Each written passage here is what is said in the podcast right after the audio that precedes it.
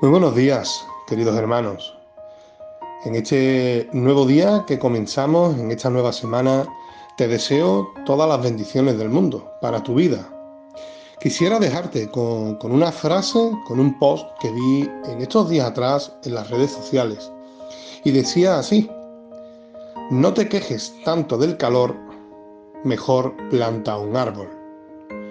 Esta frase me hacía meditar, porque ¿Cuántas veces pasamos por tribulaciones? ¿Cuántas veces pasamos por circunstancias y situaciones en las cuales mm, nos quejamos? El por qué me pasa a mí esto, el por qué me sucede esto a mí, por qué siempre soy yo el que tiene que pasar por estas circunstancias.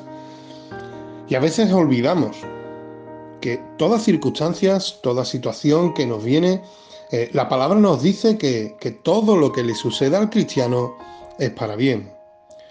Muchas veces he escuchado que es bueno pasar por el desierto. El desierto no lo desea nadie, pero para nuestra vida espiritual el pasar por pruebas es bueno. Ahí es donde vamos a ver el crecimiento y sobre todo la madurez que puede haber en nuestra vida. También eh, meditaba en otra frase, en la cual nos decía, no puedo evitar que llueva, pero sí puedo evitar el mojarme. Esta frase también la llevaba al ámbito espiritual y pensaba, eh, con todo lo que me sucede, ¿quién es el único que puede solucionar mis problemas?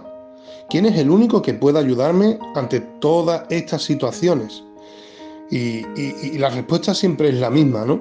Tenemos un Dios que nos invita eh, y que nos dice en Mateo 11, 28, ¿no? Que que si estamos cargados y estamos trabajados, a quien debemos acudir es a Él para descansar. Él es el único que nos capacita, Él es el único que nos puede dar ese descanso y sobre todo, como dice la palabra, ¿no? También, ¿no? De que debemos de echar toda nuestra ansiedad hacia Él y que Él se ocupa de nosotros, ¿no? Tenemos un Dios muy grande, tenemos un Dios muy grande, grande, grande, un Dios de familia, un Dios que restaura, un Dios que sana, un Dios que hace posible lo imposible. Pero para ello debemos de preocuparnos más de las cosas de arriba, o sea, del reino, para que el del reino se ocupe de todas nuestras cosas que están abajo. Así que no es hora de quejarse, no es hora de, pasar por tribulaciones, no es hora de pasar por, por estas circunstancias que, que nos apartan o nos desvían, sino es hora de, tener nuestra mirada siempre en la cruz. Es hora de tener nuestra mirada siempre preocupado hacia el reino. Que el Señor te bendiga en esta mañana.